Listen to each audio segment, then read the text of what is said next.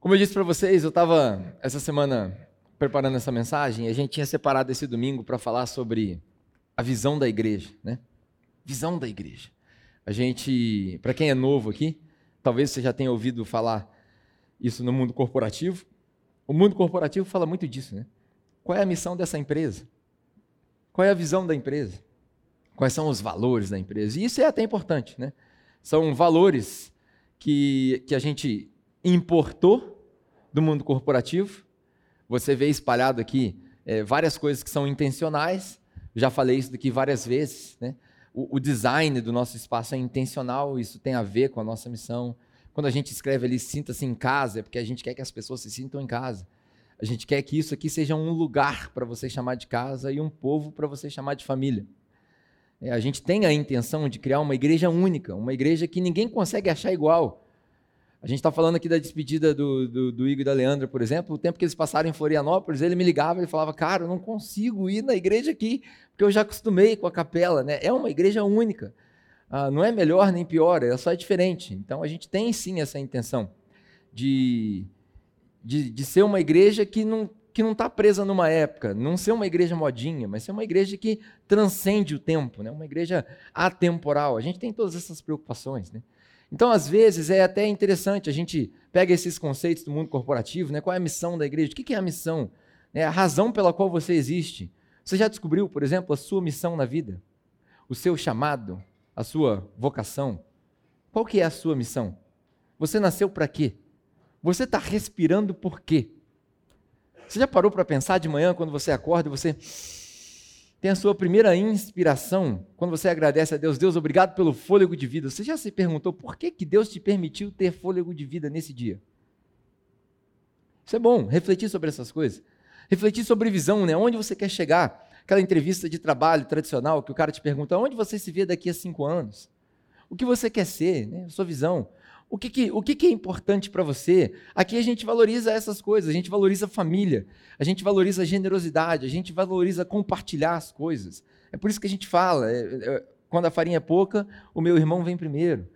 É, a minha carteira é a sua carteira. Essas frases que a gente é, espalha pela, pela nossa comunidade. Isso são os nossos valores. Isso é bom. Né? Qual que é o problema disso dentro da igreja? Qual que é o problema de falar de visão, missão e valores dentro da igreja?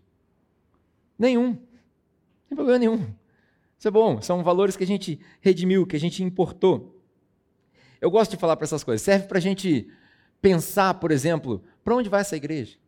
A gente estava ali fora agora à tarde, agora antes do culto, e aí o Adriano comentando comigo sobre algumas coisas, ele fala, cara, tem algumas coisas que a gente precisa melhorar aqui. Fulano de tal precisa precisa dar uma subida no nível. A gente precisa remunerar esse cara. E aí a gente estava conversando a respeito dessas coisas. Aí outra irmã veio e falou comigo: ó, daqui a pouco a gente pode expandir ali. Então, quando a gente fala de visão, quando a gente fala de missão, isso serve para a gente se nortear. Para onde nós vamos? Né? O que, que a gente quer ser daqui a cinco anos? O que, que a gente quer ver quando a gente olhar para essa igreja? Quando a gente olhar para trás daqui a cinco anos? O que a gente quer ver? Você, que é a parte da igreja. Quando você chegar aqui daqui a cinco anos, o que, que você quer ver? Hoje a gente recebeu um irmão aqui que ajudou a gente na obra. Isso aqui estava zerado. Cadê ele? Não estou vendo ele. Cadê? Ah, está escondido lá.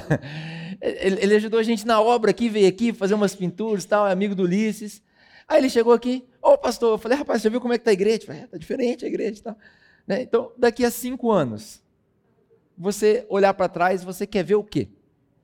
Nessa igreja. Então essas coisas nos ajudam a gente se nortear. Só que, presta bem atenção no que eu vou te falar. Tudo isso é muito bom. Tudo isso é útil. Só que às vezes eu me pergunto, é, é, é bom a gente pensar em missão e visão? O que eu quero para a igreja? É bom. Mas às vezes eu acho que a gente precisa tirar o foco do que eu quero e colocar o foco no que Deus quer. Talvez a gente deveria mudar a pergunta. Ao invés de se perguntar o que, que eu quero para essa igreja daqui a cinco anos, a gente deveria perguntar o que, que Deus quer para essa igreja daqui a cinco anos. Aonde Deus quer nos levar? Qual é a visão de Deus para a igreja?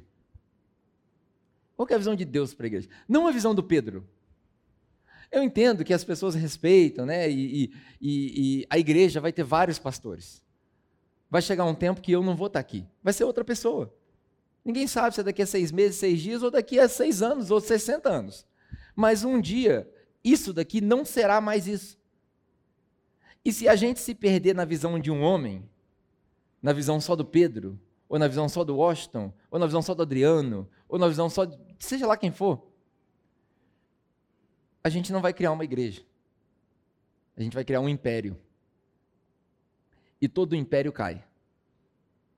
Cai porque perde a batalha para o próximo império. Nós não queremos criar isso aqui. A gente precisa se perguntar o que, que Deus quer para essa igreja. Qual é a visão de Deus para essa igreja? E aí eu queria fazer com você um exercício. Você deve ter chego é, aqui cedo, e aí o pessoal da hospitalidade deve ter te entregado uma bolinha. Quem recebeu uma bolinha aí? Levanta a mão para mim. Olha, todo mundo, olha que chique. Então nós vamos fazer um exercício. Vamos fazer exercício. Não, não é ainda para atacar em mim. Um dia, quem sabe, a gente põe aquela piscina aqui de bolinha com água e aí a gente faz esse exercício. Podia fazer isso no dia das crianças, né? Vamos fazer isso. Vamos fazer isso. Eu, eu, eu me voluntario de ser um dos alvos. Vamos fazer isso das crianças. Mas queria te pedir um favor. Você que recebeu uma bolinha, essa bolinha aí representa você. Você. Queria que você viesse aqui e colocar sua bolinha aqui nesse balde. Se você puder, pode vir. Vai colocar essa bolinha aqui dentro desse balde. Tem bolinha verde, amarela, azul, verde, amarela. Chique. Tem bolinha azul, bolinha laranja, diferente. Bolinha laranja, bolinha vermelha, diferente também. Cada uma tem uma característica. Vocês conseguem perceber isso daqui? Ó, vermelha. Tem algumas que são mais ou menos igual. Tem bolinha azul. Agora vai começar a ficar difícil eu colocar a bolinha aqui. Olha que legal. Eita. Ô Camila. Ô Patrícia. Pensei que era Camila. Ô Gabriel. Você está estragando a ilustração aqui, cara. Pô, era para ser um negócio direito aqui, cara. Deixa essas aí. Essas bolinhas ficaram de fora. excluímos, excluímos esses membros do corpo aí.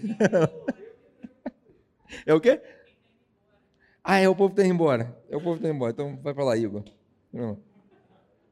Leandra. Não, brincadeira. Olha só, aqui a gente tem várias bolinhas diferentes. Várias bolinhas coloridas, cada uma com uma característica, tem umas que estão amassadas, tem outras que estão inteiras. Agora vamos fazer o seguinte, ô Igor, vem aqui e pega a bolinha que era sua, fazer um favor. Não tem como, né? Mas você não sabe se essa é sua. Pegou a bolinha da Bia. Tem como você voltar aqui e pegar a sua bolinha? Não tem como, né? Sabe o que é isso? Isso daqui é uma ilustração muito boa, tá? Eu trabalhei pra caramba para fazer essa ilustração aqui. Só que é uma ilustração muito boa, sabe do quê? Da igreja. Isso aqui é igreja.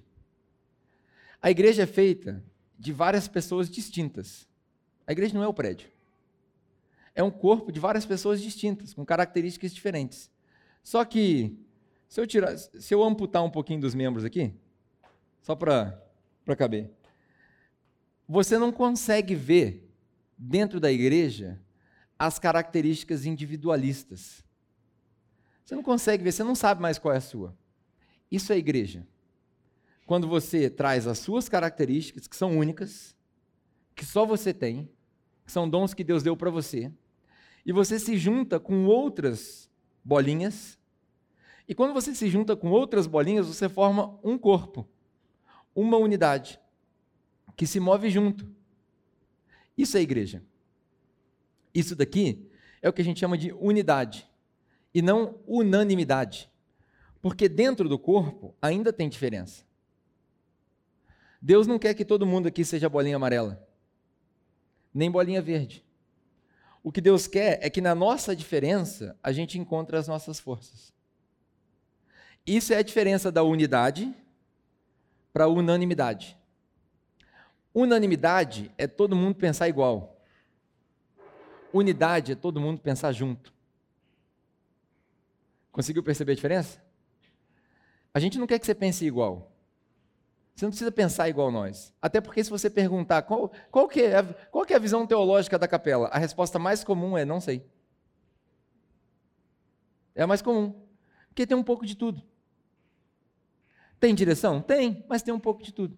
Agora, quando junta tudo, vira unidade. Isso daqui é o exemplo que eu queria deixar sobre igreja para nós hoje. É o corpo. E aí, quando a gente se pergunta assim, tá, mas.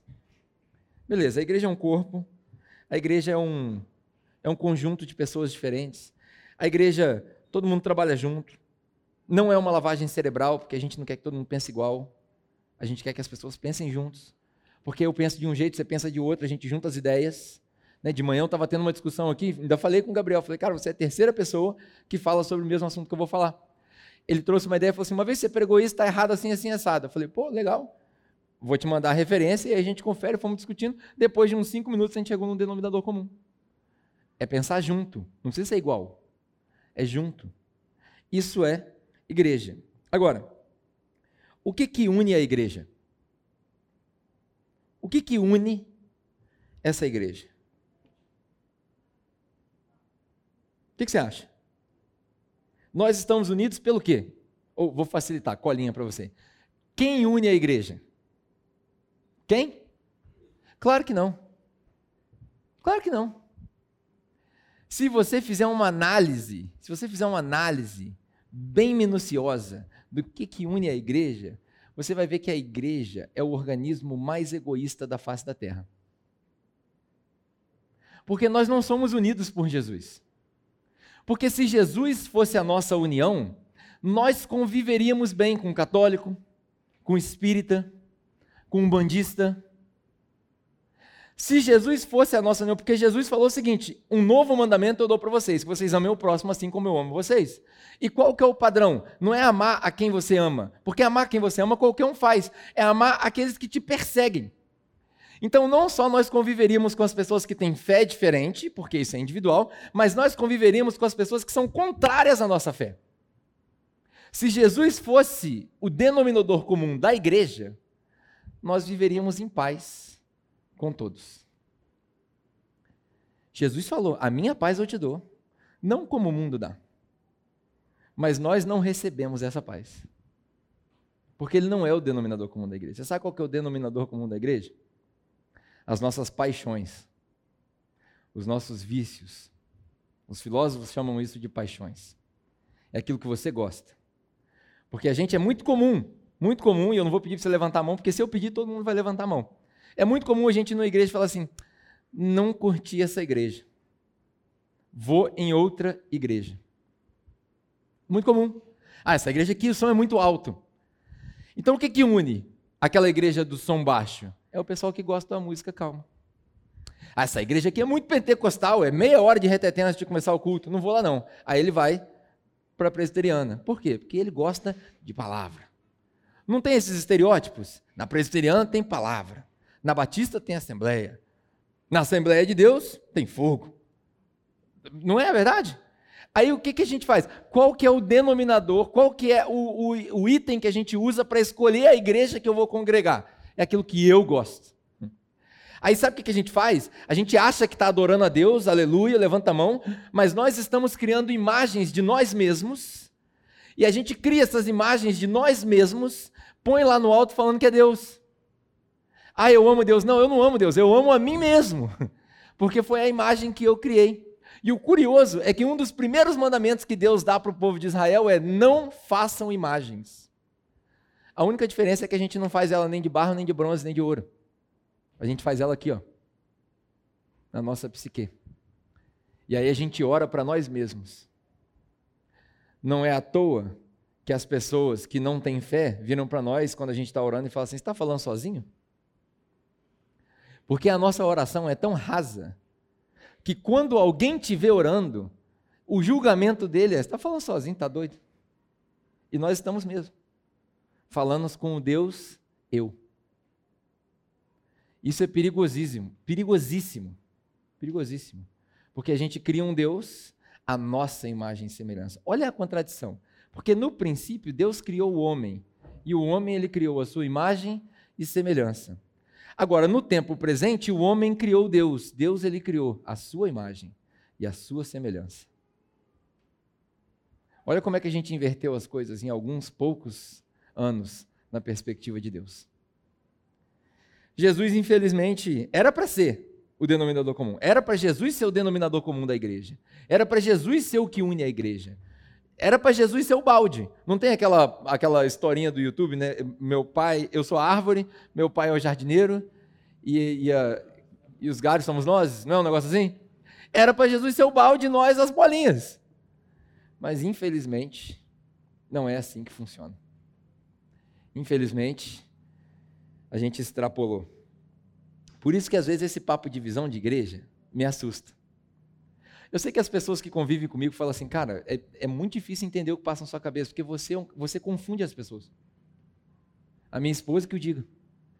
Você nunca dá uma resposta direito. As pessoas te perguntam, as pessoas estão com sede de resposta, você não responde. Mas é porque eu não sei.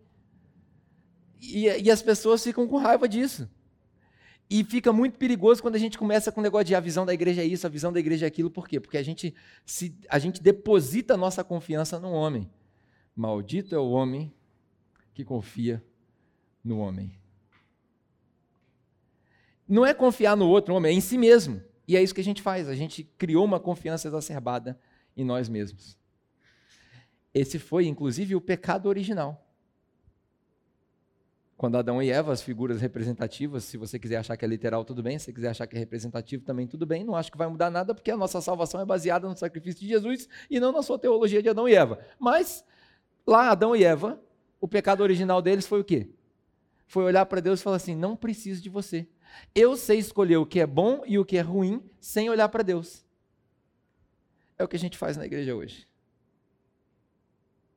A gente para para fazer qualquer coisa. É raro, é raro a gente gastar meia hora orando. Raro. Ah, vamos pintar o portão. Vamos orar. Vamos orar para pintar o portão, Pedro? Não precisa orar para pintar o portão. Deus te deu cérebro para isso. Eu falei isso durante muito tempo. Eu, eu. Estou apontando dedo para ninguém, não. Bom, vamos orar. Qual é o mal de orar? Eu estou falando de meia hora. Agora, você imagina uma decisão, por exemplo, de, de comprar alguma coisa que custe caro. Eu desconheço uma igreja que ora durante um mês. Ó, oh, nós vamos fazer tal coisa. Beleza, nós vamos orar durante um mês. Quando a gente entender os sinais, a gente vai. Porque a gente não tem paciência. A sociedade do Netflix, do instantâneo, né? a gente não tem paciência. A gente acha o que a gente quer na hora que a gente quer. Seja feita a minha vontade, assim na terra como no céu. E amém. E o povo assina embaixo. Infelizmente, a gente chegou nesse ponto. Quando eu comecei a pensar sobre isso, e quando eu comecei a me. Eh, eu, eu, eu sofri uma convicção, eu mesmo. Falei, cara, estou pensando errado.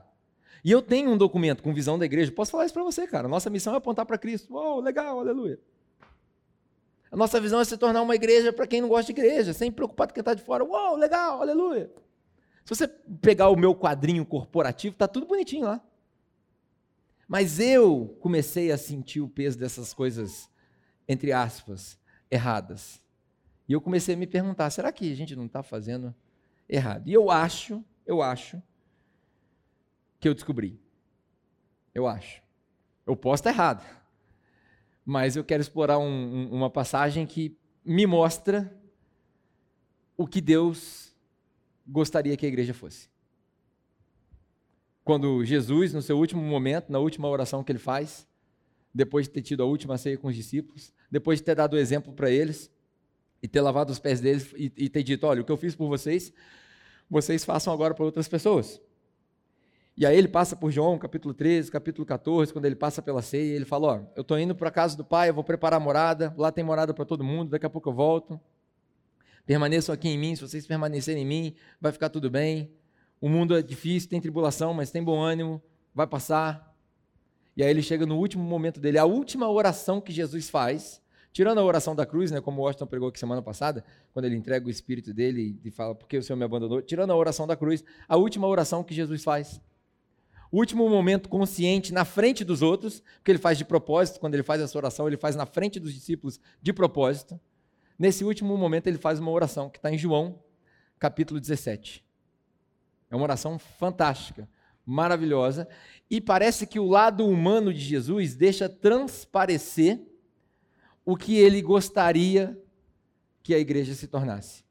Né, quando eu leio com essa ótica, eu, parece que eu escuto Jesus orando e falo, hum, era assim que eu gostaria que a igreja fosse. Então eu queria ler o capítulo 17 com vocês, de pedacinho em pedacinho, e a mensagem hoje é sobre isso. O que Deus, qual é a visão de Deus para a igreja, de acordo com a oração de Jesus, no capítulo 17 de João. Como Deus vê a igreja. Então vamos lá. João capítulo 17.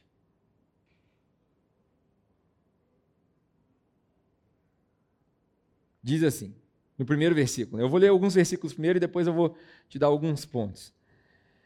Ah, depois, de, ah, depois de dizer isso, os últimos discursos de Jesus, como eu disse aqui, João capítulo 13, 14, 15 e 16. Depois de dizer isso, Jesus olhou para o céu e orou: Pai, chegou a hora, glorifica o teu filho, para que o teu filho te glorifique.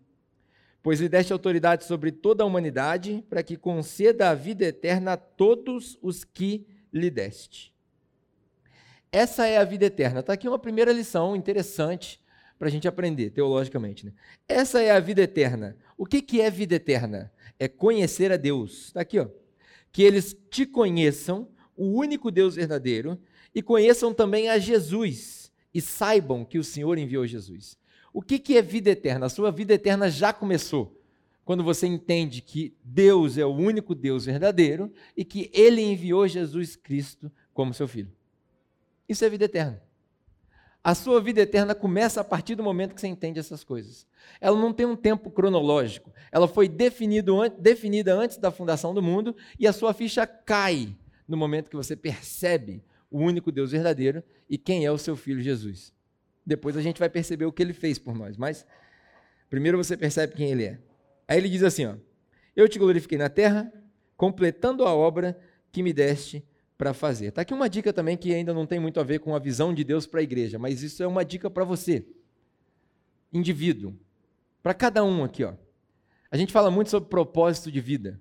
Né? Qual é o seu propósito de vida? Para que, que você nasceu? Você quer descobrir se você está cumprindo o seu propósito de vida? Porque alguém te deu vida, você não, você não é uma coincidência, você não é um acidente, Deus programou a sua existência. Deus escolheu que você estivesse vivo nesse tempo. Então, quando você pensa nessas coisas, qual é o propósito que você tem de viver? Está aqui um bom propósito. Completando a obra que me deste para fazer. Jesus tinha plena convicção de que o propósito dele estava cumprido. Porque ele disse, no momento da última oração dele, ele falou assim: Pai, eu te glorifiquei na terra, porque eu completei a obra que o Senhor me deu para fazer. Como Paulo fala, né, para a gente correr a corrida, combater o bom combate e guardar a fé. No final da nossa vida, a gente olhar para trás e falar assim: combati o bom combate. No final de cada dia, né, Serginho? Quando a gente termina os nossos trabalhos lá, um monte de gravação, um monte de coisa, o Serginho vai para casa, aí ele chega em casa e fala: Hoje eu combati o bom combate. Isso é propósito de vida. E agora, Pai, glorifica-me junto a Ti, com a glória que eu tinha contigo antes que o mundo existisse. Quem lê isso daqui e não consegue perceber a eternidade de Jesus, precisa fazer aula de português. Porque está escrito aqui, ó, a glória que eu tinha contigo antes que o mundo existisse. Está aqui a eternidade de Jesus. Né? E aí, vamos lá. Qual é a visão de Deus para a igreja? Primeira coisa que eu consigo identificar está aqui nos versículos que a gente começou a ler, né, do versículo 1 até o versículo 16. A gente vai ler mais alguns, mas é o seguinte: Primeira coisa, a visão de Deus para a igreja é uma igreja convicta da sua identidade. Uma igreja convicta da sua identidade. Se tem uma coisa que não precisa acontecer em igreja, é copiar a outra. Uma tem um véu azul aqui atrás, a outra o véu é vermelho. Uma tem ministério de dança, a outra não tem ministério de dança. Uma tem louvor de quarenta e tantos minutos, a outra tem louvor de dois minutos. Uma tem pandeiro, a outra tem bateria. Uma tem palavra extensa, a outra tem uma palavra pequena. Não tem por que copiar a igreja. Se você virar e falar assim, ó, nós vamos fazer um benchmark. Nós vamos sair agora pesquisando aqui o que, que as igrejas estão fazendo, para a gente poder fazer igual, para a gente poder atrair as pessoas. Isso não é igreja. Isso é um negócio.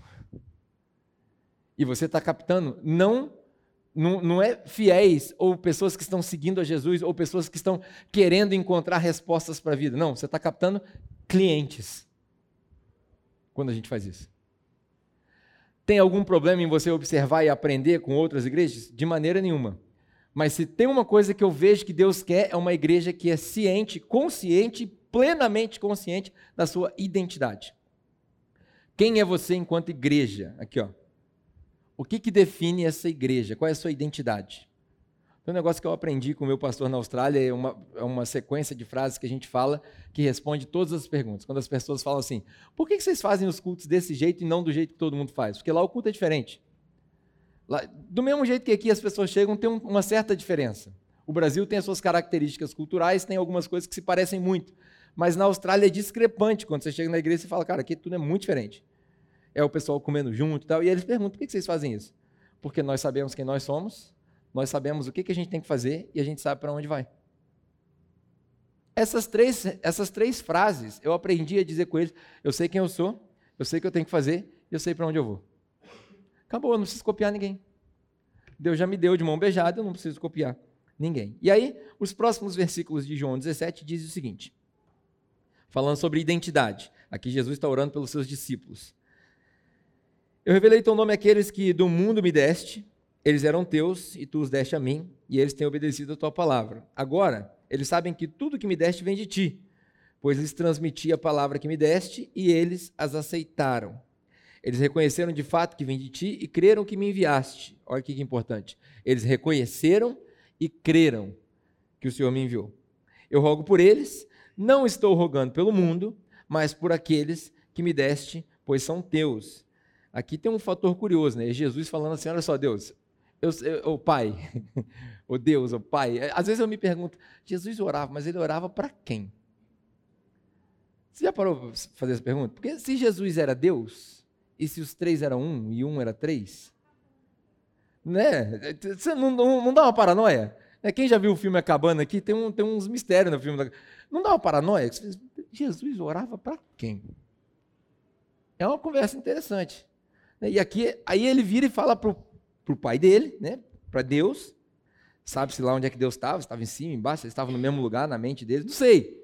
Mas ele vira e fala assim: Deus, agora eu vou orar só pelos crentes. Não é um negócio escandalizante quando a gente fala isso a respeito de Jesus? Eu vou orar só pelos que você me deu. Porque eles estavam no mundo, os discípulos estavam no mundo. E já teve horas que Jesus orou pelo mundo. Quando chegou numa cidade, João falou assim: vamos detonar com a cidade. Ele falou assim: não, não é assim não, João, não é assim não.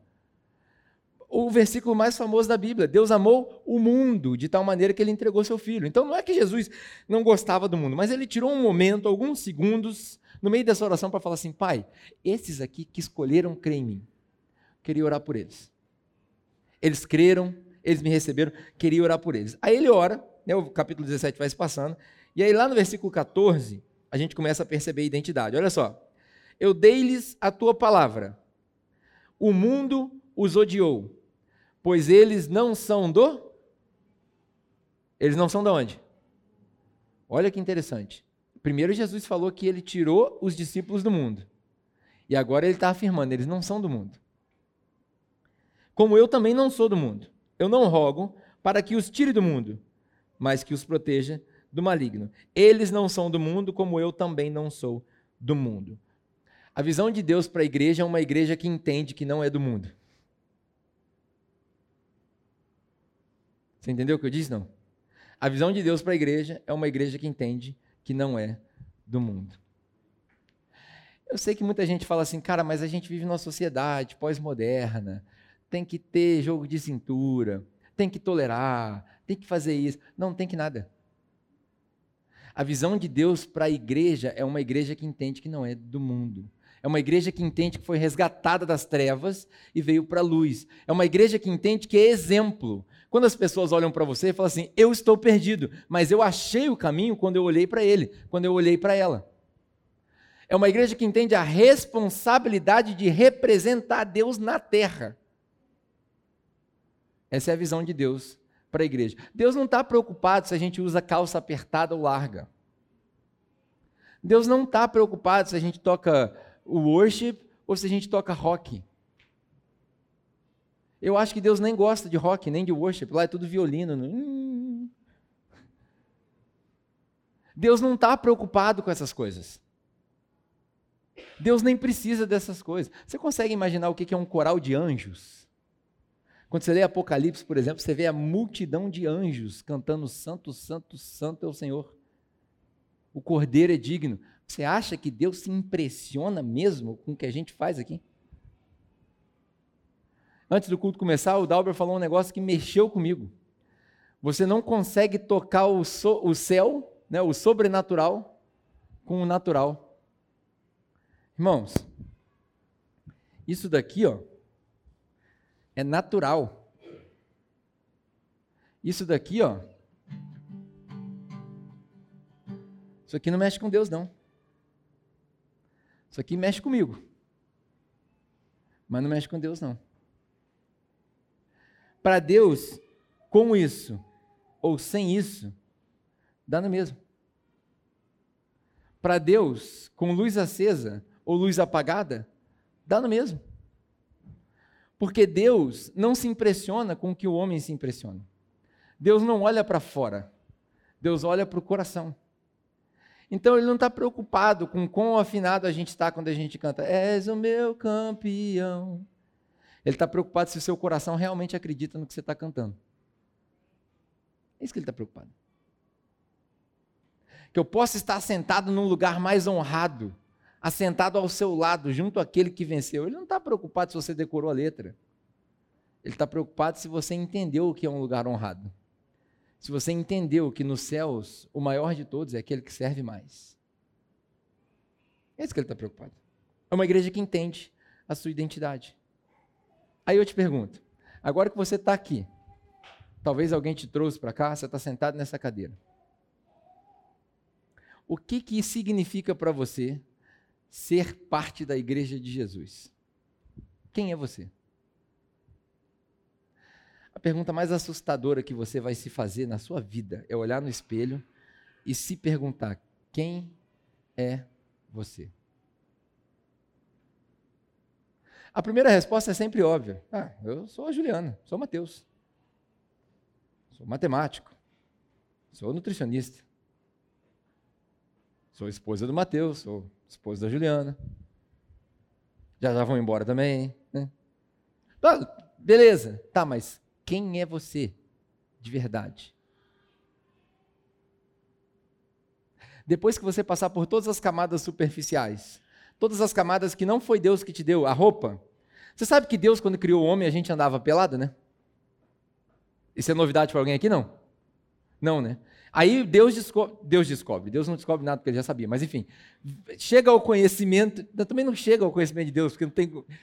O homem pecou. Aí Deus vem e faz o que para o homem? Qual é a primeira coisa que Deus faz para o homem? Roupa. Roupa. Porque todo aquele que pega, todo aquele que peca, esquece da sua identidade. Quando você vive no pecado, você esquece de quem você é. Você esquece de quem Deus te criou para ser. De que você foi criado para ser filho de Deus, representante do céu na terra. Aí a gente vive com essas camadas, com a fantasia. A gente vive mascarado. A pandemia foi uma das melhores coisas que aconteceu para a igreja que a melhor ilustração que pode existir na igreja é que a gente vive de máscara. E a gente precisa tirar a máscara.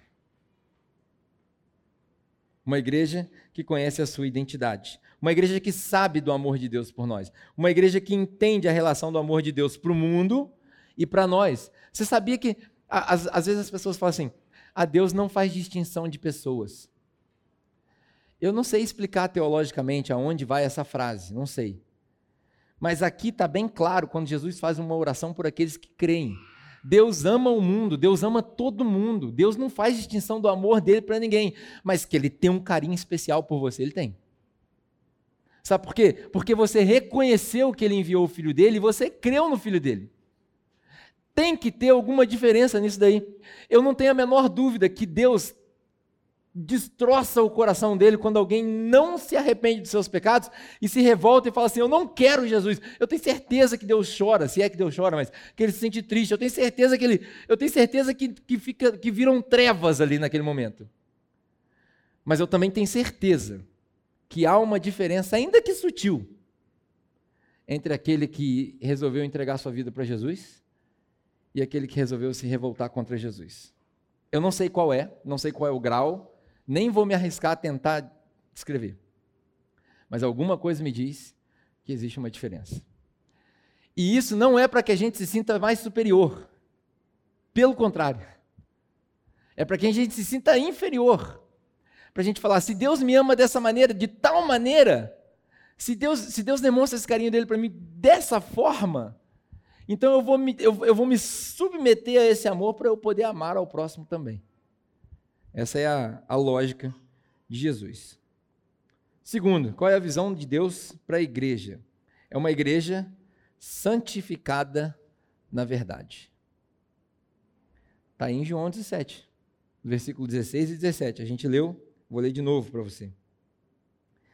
Versículo 16. Né? Eles não são no mundo, como eu também não sou do mundo. Santifica-os na verdade. A tua palavra é a verdade. Santifica-os na verdade, porque a tua palavra é a verdade. Jesus não está falando de Bíblia. Jesus não está falando de um texto. Jesus está falando dele mesmo. Jesus está falando, Pai, a minha oração pela igreja é que, além de saber a identidade deles, é que eles sejam santificados. Um dos grandes problemas nossa, do nosso analfabetismo teológico é que a gente confunde justificação com santificação. Justificação tem a ver com perdão, santificação tem a ver com se parecer mais com Jesus.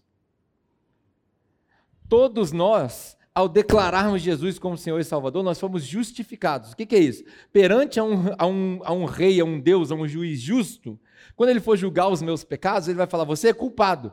Mas pelo fato de você ter depositado a fé da sua salvação em Jesus, você está justificado, você está perdoado. Isso é justificação.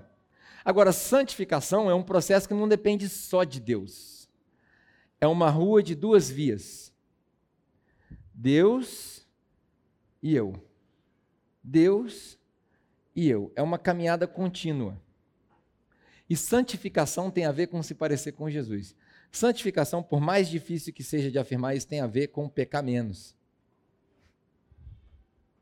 O ideal seria que não pecasse mais. Mas, vamos lá, todo mundo aqui é adulto, né? Não vai acontecer. Sabe por quê? Porque a gente porque a gente é ser humano. O pecado já tomou conta da gente. Então, infelizmente, não vai acontecer de você parar de pecar. Talvez seja por isso que Jesus falou que vocês vão morrer nos seus pecados. Porque a gente não vai parar de pecar. Mas o ideal é que a gente diminua a intensidade deles. O ideal é que a gente diminua a quantidade de pecado. Isso é santidade. E é, santifica-os na sua palavra. O que é santificar na palavra? É você ter uma experiência com Jesus a tal ponto de você ter prazer, não só de ler Bíblia, mas de falar com Jesus, de ouvir Jesus, de participar com Jesus. Isso é ser santificado. Essa é a igreja que Jesus vem buscar. Uma igreja sem mácula, sem mancha, santa. É daí que a gente tira essas essas piadas infelizes, na verdade, né? Que Jesus vai voltar e alguns vão ficar. Eu não quero ficar, é uma piada infeliz que a gente criou no nosso meio, mas é verdade. Porque a igreja não é o local geográfico. A igreja é quem entende a sua identidade em Deus e quem entende que precisa ser santificado. Terceiro, a visão de Deus para a igreja é uma igreja que é ousada na missão. Ela não é só usada, ela é ousada. Como assim, Pedro? No versículo 18 do capítulo 17, está escrito aí na sua, tá na sua Bíblia. Talvez você tenha lido e nunca viu isso dessa maneira. Mas vai aqui a dica. Olha aí, versículo 18. Assim como me enviaste ao mundo, Jesus falando com Deus. Assim como me enviaste ao mundo, eu os enviei ao mundo. Jesus está dizendo: Deus, você me jogou aqui no meio desse povo ruim. E eu fiz a mesma coisa com eles. Eu entreguei o que eu tinha que entregar. Ao longo do capítulo 17, você, você vê Jesus falando: Ó, eu dei para eles tudo que eu tinha que dar. Agora eu estou enviando eles. Como ovelhas no meio de lobos. Eu estou enviando eles. Você foi enviado para o mundo. Você não foi enviado para a igreja. Você foi enviado para o mundo. Nós fomos enviados para o mundo. Essa representação aqui, ó, de igreja, foi enviada para o mundo. E a gente precisa ser ousado. A gente precisa ir além do que a gente acha que é normal. A gente precisa, às vezes, quebrar alguns limites para cumprir a missão que Jesus deu para nós. Qual que é a visão de Deus para a igreja? Primeiro, uma igreja que entende a sua identidade. Segundo, uma igreja que entende que precisa ser santificada. Terceiro, uma igreja que é ousada na missão. E por último, última coisa que eu vou falar, e aí a gente já falou sobre isso daqui, tanto no começo do culto quanto no pré-culto. A visão de Deus para a igreja é uma igreja unida. A visão de Deus para a igreja é uma igreja unida. Está aqui na oração de Jesus, versículo 21 até o 23, último texto que a gente vai ler. A minha oração não é apenas por eles. Eu rogo também por aqueles que crerão em mim por meio da mensagem deles. Você sabe que isso aqui é Jesus, dois mil anos atrás, orando por você? Se você já colocou sua fé em Jesus, está aqui a oração. Há dois mil anos atrás, Jesus fez uma oração por você. E falou: Eu não estou orando só por esses meus discípulos aqui. Eu estou orando por todos aqueles que ainda vão crer por causa da mensagem deles. Ou seja, por nós. Nós recebemos uma oração de Jesus há dois mil anos atrás que ecoa até hoje. E aí, nessa oração, ele diz o seguinte: Eu oro para que todos sejam o quê? Para que todos sejam? Vocês estão com a Bíblia aí, não, gente? A gente vem na igreja para levar a Bíblia. Eu oro para que todos sejam um. Pai, como tu estás em mim e eu estou em ti, que eles também estejam em nós, para que o mundo creia que tu me enviaste. Você sabe como que o mundo vai admitir que Jesus foi enviado por Deus? Quando nós formos um. O mundo vai olhar para a igreja e o mundo vê. Olha, olha como que o mundo vê a igreja: Batista, Presbiteriana, Assembleia, Universal, é, galaxial. As igrejas, o mundo vê assim. Tem um monte. Já viu aquele negócio? Nossa, aquele bairro lá tem uma igreja em cada bairro, uma igreja em cada esquina. Alguém, você já ouviu alguém falar isso? Tem uma igreja em cada esquina, é igual bar, tem uma igreja em cada esquina.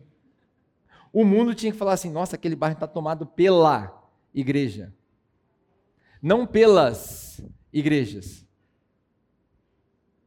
Pela igreja. Eu fui chamado para pregar numa igreja é, agora no, no, final do mês, acho que é no final do mês, nem sei quanto que é. É aniversário da igreja. Eu fui na igreja uma vez, né, nessa igreja, do amigo meu. Não vou falar o nome, senão vai ficar chato, mas eu fui na igreja. E aí eu fui lá, e tem nada a ver comigo. Uma barulhada.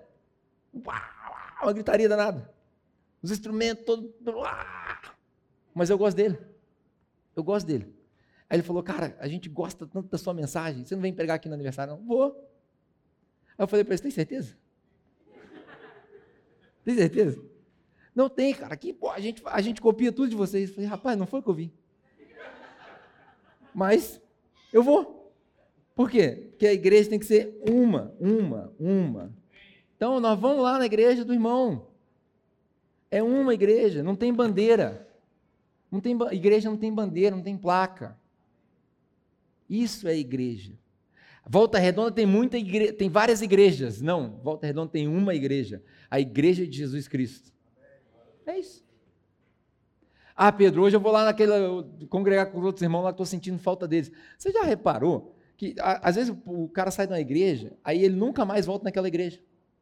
Nunca mais volta. Porque criou uma distância. Posso fazer um convite para você? Hoje à noite? Vai na igreja onde você veio. Vai lá fazer uma visita. Vai. Ah, não, lá é muita doideira. Vai lá, pô. Vai lá, você dá um pouco de risada. Aí você abraça os irmãos. Rapaz, está com saudade de você. Aí os irmãos vão fazer aquela hipocrisia natural, né? Nossa, estava com saudade de você, estava orando por você. Tá nada. É, se tivesse, estava indo lá, tinha ido lá em casa, tá, mas tudo bem. Tudo bem. Irmão, vim congregar com vocês hoje. Você sabe que todo começo de ano eu vou na Igreja Batista Central, é de onde eu vim. Todo começo de ano eu vou lá, no primeiro culto do ano, né, amor? A gente vai lá. A última vez a gente foi, os banquinhos de madeira, agora tinha almofada. Na minha época não tinha. Os banquinhos lá de madeira, os irmãos tocando na igreja vazia. Aí tinha uma velhinha que me reconhecia lá na época, chamava de pastorzinho. Nossa, que saudade de você. Eu falei, Pô, você nem lembrava de mim. Mas é legal. Eu vou lá visitar todas as vezes. Todas as vezes. Por quê? Porque a igreja precisa ser unida. Um reino dividido, ele não consegue subsistir. Olha só que interessante. Se a gente quiser criar uma empresa, se nós quisermos criar um império, eu sei como é que faz para criar uma empresa. Eu sei como é que faz para vender. Eu sei como é que faz para influenciar. Eu sei como é que faz para enganar as pessoas. É fácil. Se a gente, quiser, um, se a gente quiser criar uma empresa, um império, um legado, né? Se a gente quiser fazer essas coisas, a gente vai fazer missão, visão, valores, nós vamos organizar tudo direitinho, nós vamos botar cronômetro, nada nos atrapalha, nós vamos passar por cima de todo mundo, nós vamos ganhar muito dinheiro, nós vamos fazer bonito, nós vamos impressionar. Volta Redonda vai conhecer a capela. Aí é só levantar um pouco a voz, os irmãos entram no ritmo. A gente pode fazer isso. Agora, se a gente quiser obedecer a Deus, aí nós vamos fazer tudo contrário. Aí nós não vamos fazer esse monte de propaganda, nós não vamos fazer estardalhaço. Sabe o que a gente vai fazer? A gente vai sair para servir em silêncio. A gente vai sair para distribuir cesta básica sem tirar foto. A gente vai pagar as contas sem se colocar lá assim e falar, eu que paguei. A gente vai sustentar os nossos irmãos que vão vir depois de mim aqui, porque eles trabalham no Evangelho e a gente vai fazer com gosto, como a gente estava conversando eu e a Adriana lá fora. A gente vai fazer tudo ao contrário do mundo. Se a gente quiser criar um império, a fórmula está pronta. Se a gente quiser obedecer a Deus, não tem fórmula. A fórmula é amar. É o que o Dalber falou do grupo de conexão dele. Se o principal mandamento é amar, uma coisa eu sei: não amar é o maior pecado. É o que nós vamos fazer. Acertei a frase? É o que nós vamos fazer. O mais difícil do mundo hoje, o mais difícil do mundo, é conseguir com que as pessoas se mantenham unidas. Hoje em dia, nem a torcida do Flamengo está unida mais. Até a torcida do Flamengo já está dividida. Hoje em dia é muito difícil as pessoas se unirem, tudo é muito polarizado. Tudo é muito esquerda ou direita. Então, essa é a parte mais difícil. O mais notável, o mais notável que a gente já, a gente já conseguiu fazer é fazer com que as pessoas se sintam parte de uma família. A gente já conseguiu. Irmãos e irmãs, deixa eu eu vou encerrar a minha mensagem com essa, com essa afirmação. Nós já vencemos. A nossa igreja já é uma igreja bem-sucedida nos padrões do mundo. A gente não precisa ser grande, milionário. Não, nós já cumprimos a missão. Já tá bom. Você consegue perceber isso? Nós estamos bem, porque nós já somos uma família. Tá tranquilo. Agora, a parte que nos falta é a ousadia da missão. Porque a intimidade nós já temos. A gente só precisa ser mais ousado agora na missão. A gente só precisa carregar um outro um pouco mais para frente.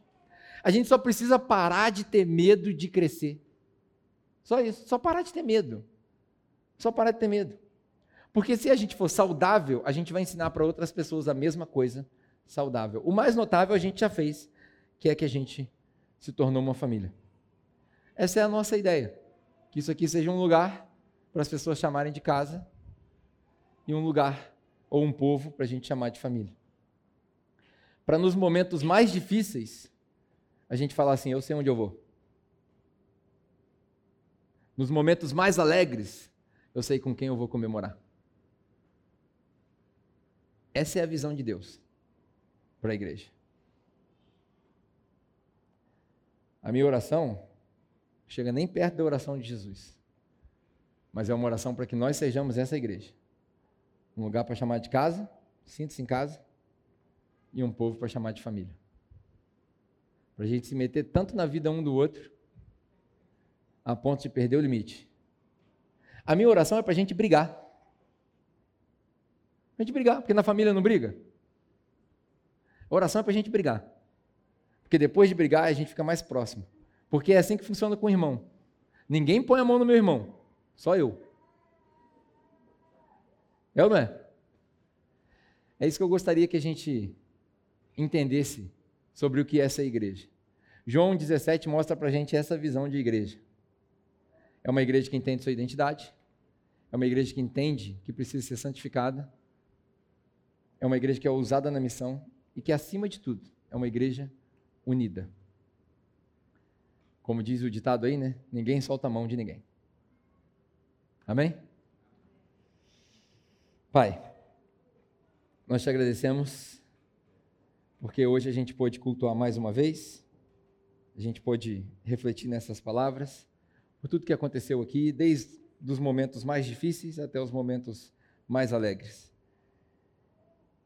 E que hoje nós possamos sair daqui hoje com a convicção de sermos unidos, ainda que longe, ainda que distantes, como o Marcelo, por exemplo, está lá em São Paulo e no tempinho dele eu vou em casa. E aí ele vem compartilhar com a família. Pai, nós somos gratos pela vida do Marcelo, pela vida da, da Kilvia que veio com ele. Pai, nós somos gratos pela vida dos nossos irmãos que se vão e aqueles que continuam aqui. Que nós sejamos uma família de fato, para vivermos todos esses momentos juntos. Que essa oração de Jesus possa ser refletida em nós, para que nós possamos ensinar o mundo o padrão de amor de Jesus. Amém.